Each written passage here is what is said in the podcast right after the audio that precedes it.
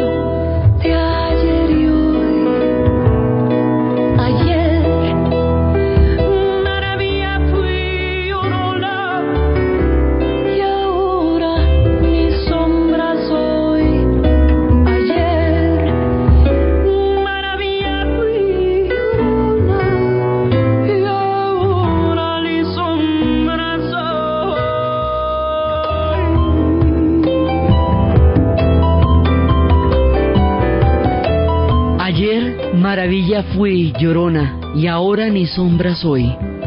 Después de la caída del quinto sol, después de la caída de Tenochtitlán y después de la manera como cayó el imperio, sucedieron los cataclismos, la gran catástrofe, la hecatombe demográfica, quedaron tres o cuatro millones de personas.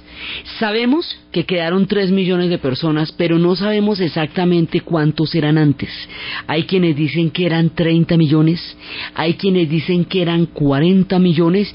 Esto varía según los historiadores, según lo hiperbólicos que sean los historiadores mexicanos o lo parcos que quieran ser los otros, pero desde ese, digamos, de ese rango, era una gente, una población enorme, y ahora van a quedar tres millones de personas completamente dispersas, viene en ese momento viene las grandes pandemias, ¿no? la viruela, el sarampión, la tosferina, todas aquellas enfermedades para las cuales hoy hay vacunas. Pero en esa época no tenían ni siquiera los antídotos los europeos para los indígenas, esto era completamente impensable y ahí es cuando en 1550 ya quedaban solamente 3 millones de personas en todo el Valle de México. Entonces se van a despoblar grandes regiones, las regiones de la costa, las regiones de la selva se van a despoblar y todo el mundo se va a concentrar es en, en México, digamos, en lo que va a ser la ciudad en el centro porque después se va a reconstruir Tenochtitlán ya como una ciudad española. Y es ahí donde se va a dar, digamos, el centro de la población y de esta nueva época de la cultura que es después del quinto sol. Entonces, las pandemias, la viruela, eh, el sarampión, van a producir un efecto aún más devastador en el mundo precolombino, en el mundo mexicano, que el que la peste negra produjo en Europa porque la peste negra mató la mitad de la población europea y, la mitad de la población escandinava y escocesa. Aquí fue muchísimo más de la mitad. Con la caída de Tenochtitlán, cayó, eh, haga de cuenta como si hubiera caído Roma. En el momento en que cae el imperio romano, desaparecen las ciudades, desaparecen los acueductos, desaparecen las complejas organizaciones históricas y sociales y empiezan a, darse un mundo bastante caótico en ese momento y que se va a organizar de otra manera. Es el equivalente de la caída de Roma, es la caída de Tenochtitlán para el mundo precolombino, es el final del mundo como fue en ese momento y entonces ahora quedan todos rotos, todos fragmentados, todos desarticulados, se rompieron los linajes. Entonces que van a quedar los que queden con los que vienen. Y con eso nos toca hacer otro mundo porque ¿qué vamos a hacer? Entonces viene una situación de, digamos, de apocalipsis, una situación terriblemente eh, desoladora, cuando ellos ven que su mundo desaparece de esa manera y las enfermedades, además los síntomas de las enfermedades como eran eruptivas, son enfermedades que producen pavor entre ellos porque tenían eh, marcas en la cara como las de la viruela. Entonces, pues era, era una cosa de un nivel de terror lo que esto podía llegar a producir en ellos. Entonces ven cómo va desapareciendo, desapareciendo, y mientras tanto va llegando el mundo de los españoles. Con la llegada del mundo de los españoles y la caída del quinto sol, con el cataclismo que sufrió el pueblo mexicano y todo el pueblo americano, todo, con lo que habíamos dicho que ellos no tenían para dónde irse, porque cuando a los moros los expulsaron de España ellos podían regresar al mundo árabe que ahí estaba, cuando los africanos fueron llevados en cadenas, su patria espiritual, África, aún se mantenía ahí y aunque sea en su corazón podían siempre evocar esas planicies y esas selvas de donde ellos venían. Aquí esta gente no se puede ir para ninguna parte, acuérdate que no existe otro bloque histórico para ellos ni hay quien más comparta sus dioses. Entonces, primero es la hecatombe, la caída, la catástrofe. Y después el surgimiento de otro mundo, sobre las ruinas y sobre las cenizas y sobre los fragmentos de la gran cultura indígena, de la enorme cultura precolombina, va a surgir otro mundo distinto y ese mundo empieza por crear una cosmovisión, porque como la cosmovisión de ellos se hundió, el quinto sol terminó y no volvieron a salir esos dioses, entonces ahora nos vamos a encontrar con una cosmovisión distinta que viene de Europa y que va a llenar ese universo de lo sagrado que había quedado desolado por la gran catástrofe de las pandemias que terminaron el mundo de los indígenas también después de la caída. Entonces ahora viene otro mundo un mundo distinto que va a entrar profundamente en el místico universo de lo sagrado de los pueblos antiguos, de los pueblos precolombinos que ahora entran en una nueva era. Va a llegar el cristianismo.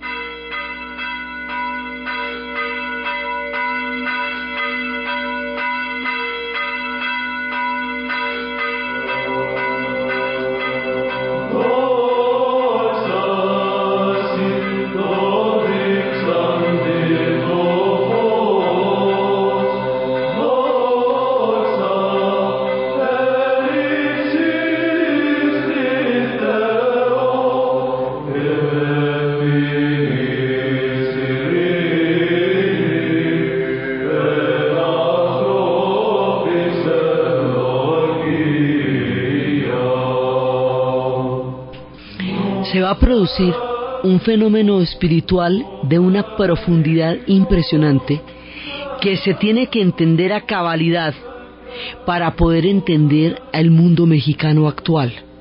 Habíamos visto cómo eran sus pilares, esta herencia del mundo indígena que a pesar de lo fragmentado y a pesar de los cataclismos que ha sufrido, se mantiene en la sangre y en la memoria colectiva de los mexicanos hasta ahora. Porque volvimos a insistir, no desaparece, queda en condiciones de, de pérdida de hegemonía, pero no desaparece. Entonces, lo que pasa es que sufre cataclismos increíbles. Entonces habíamos visto que la herencia del mundo indígena se mantiene en el corazón y en la sangre de los mexicanos hasta ahora, y como el águila y el nopal de los aztecas es la enseña nacional, y es lo que está en el dinero y es una manera, eso como están los billetes en México y es una manera de mantener esos lazos con la legendaria fundación de la de Tenochtitlán, ¿cierto? Del águila y el nopal. Habíamos visto cómo el mundo del Día de los Muertos se va a consagrar en uno de los días más importantes de la celebración de los mexicanos, en donde entran en contacto con el mundo de los muertos de una manera amable, parcera, eh, de, en un compadrazgo, y esto es una tradición profundamente maya y ellos se sientan con sus muertos y conversan. Ese es otro pilar de identidad histórica de los mexicanos. El otro, eso uno de los más importantes, es el cristianismo. Y en el cristianismo lo que va a ser la figura de la guadalupana que vamos a entrar a ver. Esta gente se va a cristianizar profundamente. El cristianismo mexicano va a ser tan profundo, tan profundo, tan entrañable, tan desde el fondo del alma como el cristianismo de los irlandeses. Los irlandeses que fueron celtas, que fueron druidas, que fueron espíritus del bosque, que sabían los usos de la mandrágora y que conocían a Merlín a través de la figura de San Patricio, se van a convertir de una manera integral al catolicismo hasta ser uno de los países más católicos que existe actualmente en el mundo. Con México pasa una cosa parecida. México a través de la Guadalupana, a través de la equivalencia que vamos a ver entre Santo Tomás y Quetzalcoatl, va a entrar en una conversión que lo va a hacer uno de los países más fervientes, más, más convencidos de la fe católica aún hoy día, de los que existen actualmente. La desaparición de la hegemonía del mundo indígena y el hecho de quedar debajo de un imperio como ellos quedaron hizo que no que no fuera posible una salida histórica como la de la India, o sea, probablemente si no hubiera ido un nivel de devastación, una tragedia demográfica tan grande como la que tuvieron en ese momento los mexicanos, a lo mejor hubieran sido como los hindúes, porque como tenían una cultura tan fuerte, las siguientes culturas simplemente se volvieron capas que se sobreponían a las ya existentes en la India. Todos los dravidianos llegaron, luego llegaron los arios, finalmente llegan los ingleses y todo el mundo va creando una especie de capa como las añas allá y al final estas capas se van a traducir en un sistema de castas. Así fue como funcionó la India. Eso hubiera podido pasarle a los mexicanos por la fortaleza tan grande que tenía el mundo indígena, de no ser por las pandemias, por el grado de destrucción tan grande que subieron y por la tragedia demográfica. Entonces, en lugar de volverse capas de historia que se yuxtaponen, se convirtieron, entraron a formar parte de un mundo distinto, porque ahí se da la solución histórica del mestizaje. En la India se dieron fue la de las castas, en México se va a dar la del mestizaje, y se van a dar unas culturas de hibridación entre el mundo que queda, lo que resta del antiguo mundo indígena, con la llegada del mundo de los españoles. Entonces, los españoles llegan allá y tienen un dilema teológico gigantesco, que es el que nos va a llevar por los caminos que nos van a conducir a la Guadalupana y por los caminos que nos van a conducir a esta profunda conversión. El dilema es el siguiente. Dijo San Pablo de Tarso, que fue el que universalizó el cristianismo, porque es que el que hizo que Jesús no tuviera un mensaje solamente para aquellos que lo siguieron en el momento de su vida, sino o para aquellos que eran judíos en ese momento y al seguirlo fundan una nueva religión, sino el que va a hablar de una universalidad que el sacrificio de Jesús se hizo fue para toda la humanidad es Pablo de Tarso él, digamos, es por él y por el hecho de que eh, fue en Roma que sucedió todo esto y que era romano, que el cristianismo se esparció por todo el imperio romano se convirtió en hegemónico, el imperio romano se convirtió al cristianismo y los viejos dioses eh, griegos murieron, griegos y romanos murieron en el momento en que Roma se cristianizó. Este carácter universal del cristianismo tiene una tesis básica dice que la voz de Jesús, que las palabras de Jesús se escucharon por toda la tierra y que los apóstoles esparcieron por toda la tierra el mensaje de Jesús. Entonces aquí pasa lo siguiente, si eso llegó a toda la tierra, en todas partes tiene que haber alguien que sea cristiano. Y si no hay alguien que sea cristiano, ahí nos metemos en el debate sobre si tiene alma o no tiene alma, porque el que es el alma está es en manos de los cristianos, digamos, dentro de toda la, universalidad que se concibe el cristianismo en ese momento. Entonces, dicen de Santo Tomás, eh, hay que ponerle cuidado a este porque el cuento que les voy a echar es espesísimo. Dice Santo Tomás, dicen que como Santo Tomás es el incrédulo, a él le pusieron el chicharrón más grande que era ir a la India a echar el cuento. Eso era bien complicado porque la India pues eh, tenía una siempre ha tenido un bagaje religioso fuertísimo y totalmente distinto a las enseñanzas de Jesús. Entonces, efectivamente, Santo Tomás se va para allá.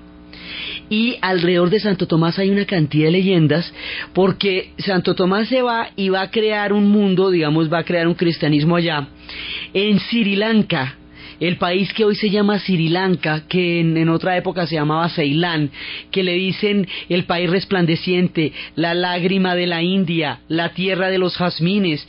Allá se dice que en el monte sagrado está la huella de Santo Tomás. En una piedra que hay en el monte sagrado está la huella de Santo Tomás cuando pasó por allá. Dice que Santo Tomás pasó por la India y en todas partes hay huellas de él. Entonces resulta que en ese momento como consideran que llegaron a las Indias, porque todavía no se han desmontado, consideran que esto está de alguna manera pegado a la India. O sea, puede que no sea exactamente las Indias, pero están pegados a las Indias de alguna forma. Entonces, en la India, cuando mucho tiempo después llegaron los llegaron los jesuitas, se van a dar cuenta que ahí hay cristianos nestorianos. ¿Qué significa cristianos nestorianos? Significa que el cristianismo tuvo una cantidad de interpretaciones antes de convertirse en una sola doctrina del catolicismo que tuviera su cabeza en Roma antes de que se unificara, tenía una cantidad de interpretaciones, unas nestorianas, otras dolcinas, otras cátaras, una cantidad de interpretaciones, y luego todas esas doctrinas van a ser unificadas en una sola, que es la doctrina de Roma. Y más adelante va a haber un cisma con otras, con las religiones, con los cristianismos de Oriente, que es el cisma de las iglesias ortodoxas. Cuando ya se definen las iglesias, entonces las ortodoxas van a tener diferentes cabezas de iglesia, patriarcas, que el patriarca de Constantinopla, que el de Grecia, que el de, que el de Rusia. Y eso va a ser otra, digamos, otra parte. Pero la religión romana, la que tiene su cabeza en Roma papal, la católica papal, va a unificar su doctrina. Entonces, cuando llegan, la evidencia de estos nestorianos nos indica que Santo Tomás sí estuvo por allá y sí hizo lo que, lo que, le, lo que se había comprometido a hacer, o sea, hizo lo suyo. Entonces, como tenemos esta idea en la cabeza, pasa lo siguiente, los españoles necesitan tener algún marco de interpretación para poder entender y meterse en la cabeza el mundo que descubrieron. O sea, eso tiene que estar en alguna parte, tienen que meterlo de alguna manera. Y como no, digamos, es completamente nuevo porque es que la idea de que esto sea un bloque continental distinto, que no esté pegado a nada, que nadie lo haya visto antes, que no hayan llegado ni los chismes porque los vikingos no fue mucho lo que echaron el cuento, es impensable en esa época, ¿ve? ¿Por qué? Porque los continentes de Europa, África y Asia, todos están pegados por la barriga y la barriga es el Medio Oriente. Entonces, usted de alguna manera se va a topar con los del Asia y con los de Europa en algún momento de su historia. Estaba la ruta de la seda, por eso es que por esas rutas llegaron hasta la India. Entonces, pues finalmente esto estaba todo pegado un mundo que está completamente despegado y aislado de todo, no, no puede existir. Entonces ellos creen que de alguna manera el nuevo mundo que descubrieron está pegado a la India. Acuérdese que por eso los llaman indios. Por eso fuimos denominados indios como gentilicio de la idea de que habían llegado a la India y así nos dicen y por eso es que la, en el Caribe se llaman las Indias occidentales ¿sí? Porque como hay una India de Oriente, entonces pues estamos hablando de las Indias occidentales, una India de Occidente. Entonces así nos cuadraba el cuento de Santo Tomás para poderlo echar en América, porque es que si no, ¿cómo vamos a hacer? Muy difícil. ¿Ve? Entonces, lo que van a hacer es establecer sincretismos. Se cuenta que lo de Santo Tomás lo habían encontrado en Malibar, en la India, este grupo de el grupo de nestorianos, inclusive en las crónicas Marco Polo habla de haber visitado la tumba de Santo Tomás en Malibar y de haber llevado un poco de tierra de la tumba de Santo Tomás, que es la otra referencia que tenemos de las crónicas de Orientes a través de Marco Polo. Entonces, esto nos tiene que encajar en América, ¿verdad? ¿Cómo? Pues mire, ahí le vamos a hacer. Entonces, Peri verá porque eso, eso lo cuadramos como sea. Porque si no, no podemos concebir teológicamente el universo. Así como el mundo mexica no podía concebir de ninguna manera que existiera un mundo como Europa, con una expansión imperial como la europea. No cabía eso en sus cosmovisiones, pues en las cosmovisiones europeas tampoco cabía que existiera un mundo distinto totalmente a la referencia que ellos tenían del universo. Entonces vamos a cuadrar esto para que nos entre. Entonces van a decir que Santo Tomás es en realidad es eh, la, que, que, que en todas estas partes llegó un evangelio y que con el tiempo se fue desvirtuando y que adquirió otras formas, pero que en realidad son otras formas de entender el cristianismo. Entonces dijeron que Quetzalcoatl era Santo Tomás, que sí había llegado y ellos lo entendían en la forma de Quetzalcoatl, porque como Quetzalcoatl no aceptaba los sacrificios, ¿se acuerda que ese no acepta los sacrificios y es el de Jade? Entonces, bueno, que Quetzalcoatl es Santo Tomás. Y a ver, porque el sincretismo tiene que establecer eh, lazos comunes, así como en Irlanda, las antiguas leyendas celtas entroncan con un símbolo cristiano para meterse en la cristianización, así como la leyenda del rey Arturo arranca de toda la crianza de Arturo a manos del mago Merlín y se redime después de la traición en Camelot entre Ginebra y Lancelot, la redención del reino perdido se da a través del Santo Grial, que es la copa de la última cena donde Jesús brindó con los apóstoles. Y ahí en el momento en que nos aparece el Grial, inmediatamente una leyenda antigua celta se cristianiza en el proceso de conversión de los irlandeses. Bueno, pues en un proceso análogo, hay una equivalencia entre la figura de Quetzalcoatl como aquel que regresó. ¿Por qué? Porque ambos son mesiánicos. Porque eh, el mundo mexica estaba esperando el retorno de ese Dios que era Quetzalcoatl y los cristianos esperan el retorno del Mesías y los judíos esperan el retorno del Mesías, son religiones mesiánicas. Entonces Quetzalcoatl sí había regresado y era el mensaje de Jesús, por un lado. En el Perú, era que donde sucede un proceso análogo, entonces se habla de viracocha. Dicen que Santo Tomás era viracocha. Y en el Brasil y en el Paraguay, que tienen una cantidad de historia común, entonces dicen que era paisumé. Entonces las figuras de Paisume, Quetzalcoatl o Viracocha son maneras en que la figura de Santo Tomás entronca en el nuevo mundo como si fuera la India, porque si no es exactamente la India, de alguna manera tiene que estar relacionado con ella, o si no, ¿a dónde llegamos? ¿Qué es esto? ¿Me entiende? Seguimos en la idea de que estas son las Indias, y esta es la explicación teológica. Detrás de esto está el debate sobre si los indios son o no son humanos, porque el eurocentrismo no es solamente un concepto político, no es solamente un concepto del conocimiento, no es solamente un concepto de la geografía, es fundamentalmente un concepto de la religión. Entonces, dentro del eurocentrismo, o se comparte la religión universal, que en el momento de nuestra historia es el catolicismo, o sencillamente no se es. Entonces, para poder entrar en un debate teológico e incluirlos dentro del mundo de las almas, ustedes no han oído decir que la gente se refiere a las personas como cristianos como si fueran lo mismo, ¿no? Había cuatro cristianos o no había ni un solo cristiano como digamos como si la condición de cristiano fuera exactamente igual a la condición de ser humano.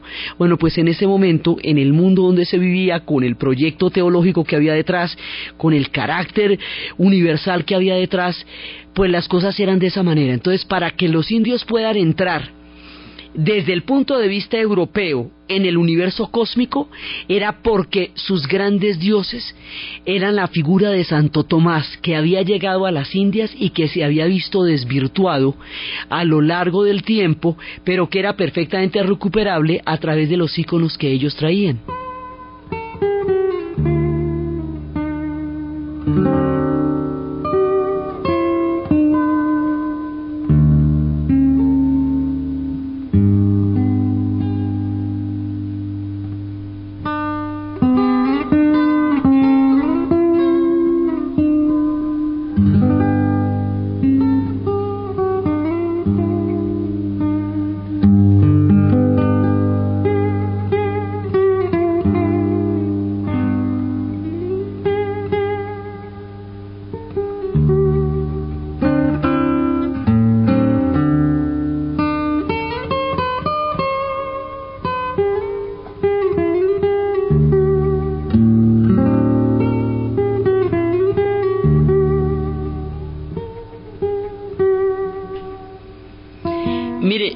Este debate es tan importante que cuando mucho tiempo después los ingleses, ya pasado el 1700, llegaron a Australia en los tiempos del capitán Cook, como no encontraron evidencias equivalentes de su expresión religiosa dentro de los aborígenes australianos, porque los aborígenes australianos tienen es un mundo invisible que los une con el con el otro lado del cosmos a través del arco iris y las quebradas. Y no tienen una no tienen monumentos en piedra sino que está en su corazón, en la tierra de los sueños. Eso no era visible para los europeos. Los europeos pensaron que los australianos no tenían religión y que por lo tanto no tenían alma y que por lo tanto no era gente y declararon a Australia tierra nulis y dijeron que eso que estaba allá no eran personas y rías el debate jurídico tan tenaz de los aborígenes australianos durante los 150 años siguientes para probar ante la ley que son seres humanos, ¿cómo le parece? Entonces, esto es lo que está en juego. Entonces, como lo que tienen claro que lo que vieron es un imperio, que el mundo mexica era un imperio poderosísimo, que era distinto a, la, a los pueblos taínos que se encontraron en el Caribe, que era un imperio enorme, entonces hay que darle a ese imperio una categoría religiosa compatible con el mundo de ellos para poderse relacionar eso desde el punto de vista de los europeos. Entonces los europeos traen dos personajes que son los que van a permitir la cristianización. Por un lado, habíamos visto cómo los mayas tenían esa cruz, y esa cruz se va a asimilar a la cruz de los cristianos, y habíamos visto cómo los mayas sangraban, y el Cristo que llega sangra, y habíamos visto cómo ellos se sacrificaban y este Cristo se sacrifica y habíamos visto cómo ellos renacían después de los sacrificios y este Jesús resucita. Entonces la cruz, la resurrección, el sacrificio es algo perfectamente compatible con el mundo que ellos tenían. Y el cristianismo traía un sacrificio que es simbólico, que no es físico, que no, no, lleva, no se lleva la vida de las personas, sino que se hace a través de una hostia y a través de un vino, se consagra como un símbolo. Entonces ellos pueden entender perfectamente eso. Y eso facilita los puntos de unión entre el mundo cristiano y el mundo maya. Ahora vienen los símbolos a través de los cuales se va a dar la devoción. Uno es Santo Tomás, que es el que estábamos contando, otro es Santiago de Compostela, que es importantísimo, porque Santiago de Compostela era el que por su carácter aguerrido le habían dado, a él lo llamaban el hijo del trueno, él elige dentro de, la, de las asignaciones de quién va a dónde a llevar el mensaje. Estamos hablando de toda la universalización del cristianismo. Él dice que él lo va a llevar al confín del Mediterráneo, porque eso hace a su carácter aventurero. Entonces él emprende la travesía hasta las tierras de España, hasta las costas de Galicia, y eso le implica cruzar todo el Mediterráneo todo, todo, todo para llegar allá y eso le implica pasar hasta la, a, la, Mérida, Coimbra, a llegar a Iria, al río Ulla, a llegar a los puentes, hasta poder llegar a Astorga, a Palencia, a Numancia y a Zaragoza. Entonces, él está ya haciendo la evangelización y luego va a regresar y en el camino de regreso es cuando él, él hace el archivo del Pilar desde Zaragoza y luego cuando va a regresar a Palestina llega a un puerto en el Levante, se embarca en el puerto y dicen que cuando ya va a llegar a Jerusalén, ya de regreso, lo decapitan y lo, y lo arrojan fuera de la ciudad, entonces sus compañeros, sus, sus discípulos, recuperan todos los restos de su cuerpo, lo vuelven a ensamblar y lo llevan de vuelta a España para enterrarlo en un lugar seguro. Y llegan a una ciudad romanizada y allá en Padrón lo van a, van a permitir que lo entierren. Y ese sepulcro solitario va a estar durante mucho tiempo oculto, llegarán los moros, no lo, no lo, no lo verán. Y luego se irán los moros y luego volverá el culto a él. Y entonces hasta que un ermitaño descubre el sepulcro en los tiempos de Alfonso II de Asturias, interviene el obispo y el rey y mandan edificar una iglesia y esa iglesia se vuelve la gran peregrinación a Santiago de Compostela. Entonces los españoles llegan con Santo Tomás, con Santiago de Compostela, pero hay una tercera figura que es clave en nuestro relato.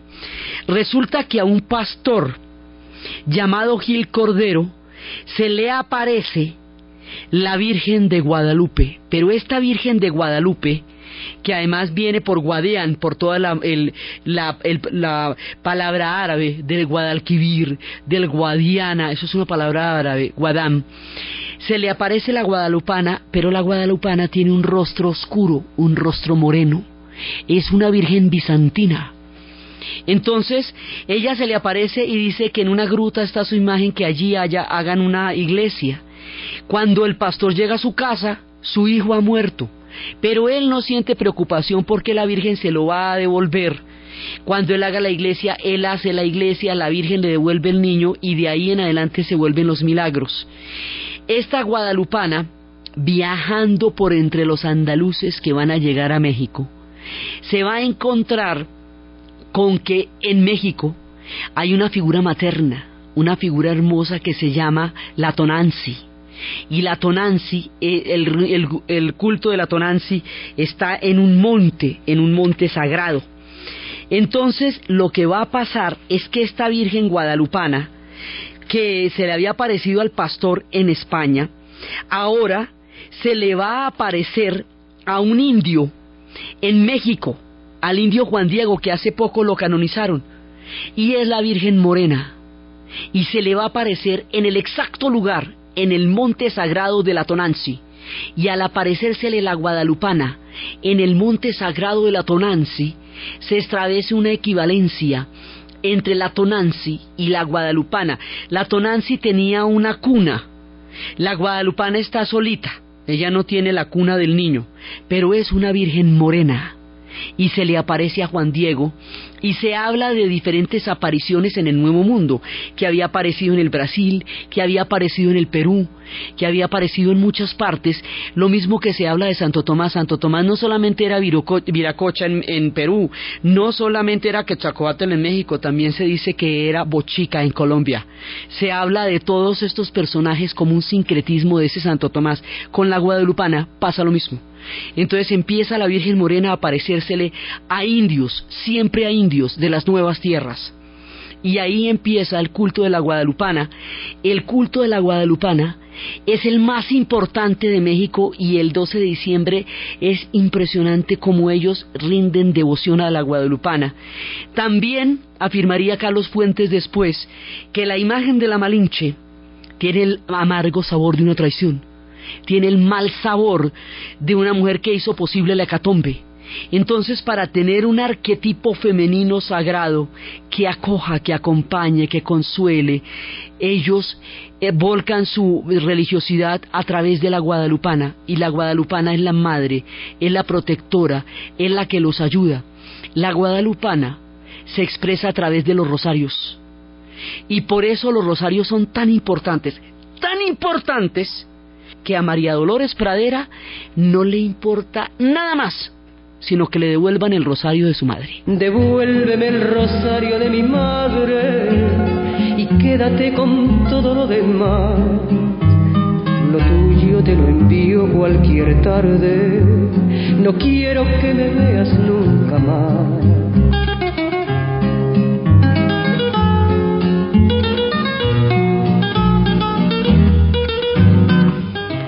La guadalupana es el culto, es la identidad histórica. Entonces ahí tenemos tres pilares, el águila y el nopal, el día que es azteca, el día de los muertos, que es maya, y la guadalupana, que es cristiana. Y esto nos va dando la idea de un México híbrido, de un México mestizo, que entra en una nueva cosmovisión, que entra en una nueva cosmología y en un nuevo aspecto de lo sagrado a través de la manera como se cristianiza. Por eso se va a cristianizar tan profundamente. Ellos son un pueblo místico y espiritual. Entonces, cuando se le llega con una espiritualidad que además acoge, porque es que la guadalupana sana, la guadalupana acompaña, la guadalupana acoge, es una figura benigna, es una figura entrañable, es una figura que ayuda a todos, es una Virgen morena. Y resulta que a ellos se les ha acabado el mundo. después de las pandemias y después de las hecatombes y después de la tragedia demográfica tan absolutamente impresionante que ellos van a tener, pues es bienvenido el concepto de lo sagrado que alivie y consuele un corazón herido, tan profundamente asombrado de pavor como el que ellos acaban de experimentar después del fin de su mundo, después de la caída del quinto sol. Entonces, por eso, la cristianización en México va a ser un proceso tan profundo, tan real, tan espiritual, y México es un país católico hasta la médula de los huesos y eso es muy importante entenderlo si uno quiere entender las claves de la formación de la conciencia nacional mexicana, de la identidad histórica, de estos pilares entre Quetzalcoatl y la Guadalupana, esos dos son, digamos, el espíritu de México, del México actual, a pesar de que son un país laico, después veremos por qué, porque hubo una revolución, son un país religioso profundamente religioso porque la misma religiosidad que tenían los pueblos mexicas ahora la van a traducir al mundo de los cristianos. La guadalupana la vamos a ver en todo, en la rebelión de los cristeros, en la revolución, la vamos a ver en todos los iconos, en todas partes. La guadalupana va a estar con ellos siempre y es la madrecita y esta figura femenina la honran con amor y devoción y les da el consuelo de quitarles el mal sabor de la figura femenina de la Malinche que los traía con un toque de traición aterrador. En cambio pues desde el punto de vista de lo que pasó después la guadalupana es la señora de ellos y es lo que les va a dar a ellos tanta fuerza porque la fe mexicana es parte de lo que les da la fuerza para vivir una historia donde han pasado las duras y las maduras, pues esta gente le ha pasado de todo, y la fuerza que sacan de la guadalupana de Quetzalcoatl y de ese mundo espiritual que tienen es parte de, digamos, de, de la enjundia histórica que México tiene, digamos, de la fuerza. Después vamos a ver que ellos van a necesitar cada pedazo de su fuerza espiritual para poder sacar adelante su proyecto como, como nación cuando más adelante lo sean. Pero aquí se está formando el imperio español. Y se está formando el imperio español y es muy importante la conversión, porque como al otro lado acaba de estallar la guerra de la reforma y los protestantes están haciendo una ruptura tan grande y están creando una nueva religión y en esa religión no está la Virgen, es uno de los puntos centrales de choque, no está la Virgen para los protestantes, no existe la figura de la Virgen, para los católicos sí, ambos son cristianos. Entonces la conversión en, a toda a la religión católica y a la figura de la Virgen es muy importante para los españoles porque y para la Iglesia católica porque le va a dar, digamos, compensa la cantidad de fieles que se han perdido en toda la Europa del Norte por el movimiento protestante, con una nueva y enorme cantidad de fieles que van a entrar a través de la conversión al catolicismo y al culto a la Virgen de Guadalupe. Entonces es un momento de cataclismos religiosos y ahí va a tomar muchísima importancia la conversión a la Virgen de Guadalupe. Entonces, mientras todo esto está pasando en la esfera cósmica, en el sincretismo que permite que el cristianismo se asiente en lo profundo del alma mexicana, hasta ser hoy por hoy uno de los grandes contenidos de la identidad histórica de México, de su devoción y de su fe, mientras esto está pasando en el cosmos y en el espíritu, ¿qué está pasando en el imperio? Noticias del imperio. Entonces, a Cortés, bueno, Cortés va a reconstruir Tenochtitlán, la va a volver Ciudad de México su obsesión de volver a crear esa magnífica ciudad no lo va a dejar vivir hasta que la reconstruya. Van a durar 20 años reconstruyéndola, pero ya va a ser una ciudad cristiana con iglesias y campanarios, seguirá siendo muy importante. Después vamos a ver cuántas capas recorrerán ese México, que fue Tenochtitlán, que ha sido cristiano, que será republicano, que será de revolucionario, de todo va a ser México. Entonces esa ciudad la vuelven a reconstruir y sigue siendo el núcleo de lo que será el mundo de la Nueva España. Mientras tanto, en ese momento, Cortés está tratando de hacer valer su legitimidad ante la corona española, porque acuérdese que se hizo una truchada ahí y se pasó por la galleta al gobernador de La Habana, entonces por allá tiene unos enemigos diciendo que ese hombre es un rebelde y otros amigos apoyándolo. Para ir convenciendo a la corona de su lealtad, él va mandando tesoros y tesoros y tesoros. En tres barcos va mandando una carga increíble de oro, que finalmente aparece, después veremos cómo es que aparece. Lo manda para España y en ese momento se encuentran con una manera como se va a expresar la guerra entre las diferentes entre los diferentes pueblos contra los españoles, pues los españoles en ese momento son hegemónicos en todas partes. Europa es el centro de su atención y deciden atacarlo por los mares. Francia e Inglaterra deciden atacar a este imperio creciente a través de los mares, atacando los barcos. Esos tres barcos que llevan el tesoro de Moctezuma, que llevan el tesoro de México, van a ser atacados por los piratas franceses esos piratas franceses los van a llevar para París. Ese tesoro va a terminar en la corte francesa como una gran premonición de lo que le pasaría en el futuro al imperio español, donde una gran parte de sus tesoros terminaría en manos de los ingleses y de los franceses. Los cogieron los piratas, los de la maldición del Perla Negra. Esas historias que se cuentan casi como leyendas fueron en realidad una manera como se expresó la guerra por el poderío en ultramar eran historias de piratas las que se estaban empezando a desarrollar. Todos los piratas tienen un temible bergantín con diez cañones por banda y medio plano de un botín que enterraron a la de una playa en las Antillas. Todos los piratas tienen un lorito que habla en francés,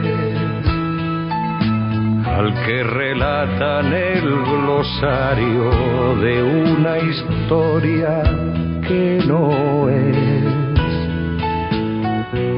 la que cuentan del corsario, ni tampoco lo contrario. Por un quítame esas pajas, te pasan por la quilla, pero en el fondo son unos sentimentales se graban en la piel a la reina del burdel. Y se la llevan puesta a recorrer los mares